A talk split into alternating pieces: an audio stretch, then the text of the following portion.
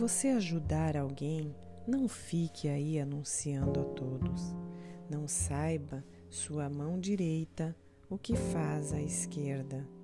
Palavras sábias de Jesus.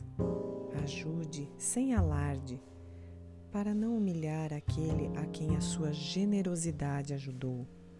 Respeite o próximo e ajude sempre, mas em silêncio, porque o Pai, que vê no segredo, o recompensará muito mais do que o reconhecimento público que tiverem em seus atos.